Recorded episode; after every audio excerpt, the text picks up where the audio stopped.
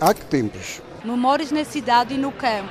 Há que tempos? Os dias das lojas antigas na Madeira. Há que tempos? Vivências para recordar e ouvir na rádio. Antena 1. Há que tempos? A senhora Cândida está a descer à porta da casa dos Tiares, no Funchal. Vou fazer um napron, porque é um paninho mais pequenino. Sempre o turista compra porque quer levar. Vou fazer.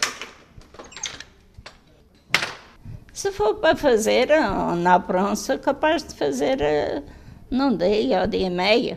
Se a teia estiver colocada, atenção, a teia é que demora muito a colocar.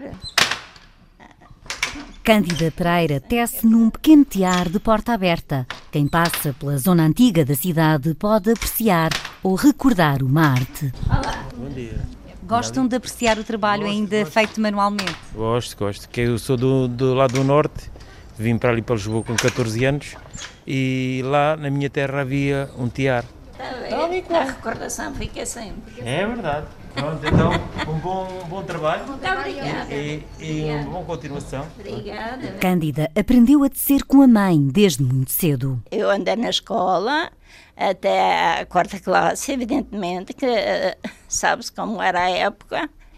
Fazia as, cane as canelas, embrulhar o fio para poder trabalhar e debar as lãs fazer as novelas. E o tiar da mãe, muito antigo, é uma peça da casa. Já é muito velhinho, como vê, ele está aqui já. Sabe quantos anos poderá ter este tiar?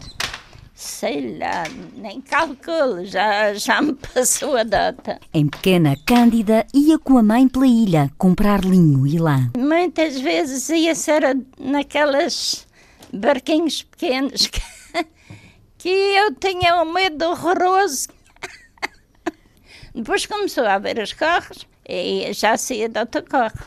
E pronto, dava a volteira, comprava o lenha, a lã de ovelha, e depois trazia para cá e as esquias. Cândida e a irmã começaram a ajudar a mãe em pequenas tarefas. Primeiro, à luz do candeeiro, com cantigas e música. A giesta está doente, eu bem na veja amarela. Ou vier se casar, é preciso ter cautela.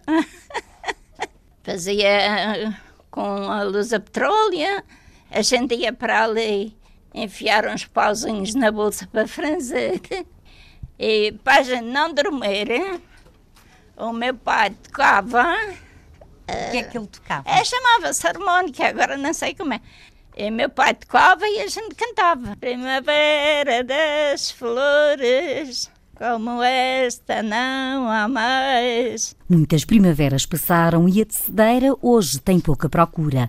Para manter aberta a Casa dos Tiares, Cândida teve que começar a vender recordações e outras peças com o nome da Madeira. Não se vende por as pessoas acharem que é caro, eh, mas não paga o trabalho que dá. Agora, nunca mais fez, por exemplo, cortinas nunca mais apareceu encomendas. Para as peças maiores, Cândida Pereira mandou fazer um grande tiar. Foi feito para. Não foi por artistas, foi para artistas assim como eu. Não, estava uma exposição no, no Canício e eu entrei lá e vi um tiar antigo. Estava lá o senhor engenheiro e disse: Ah, senhor engenheiro, eu vou fazer um tiar desse, mas é bem grande. Ele não faça que não funciona. Eu disse: Senhor engenheiro, eu vou fazer e vai funcionar. E funcionou. Este é linho e este é algodão. A tecedeira imagina um artigo e concretiza. Tudo aquilo que eu faço é, não é por livres.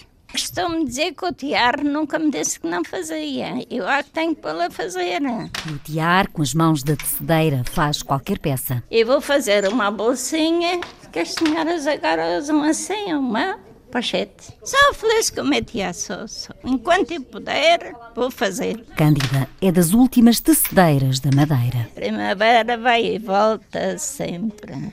E a mocidade não volta mais. Que é a que eu tenho agora.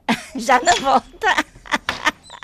Um trabalho de Celina Faria com pós-produção áudio de Paulo Reis e gravação de Mário Rodrigues.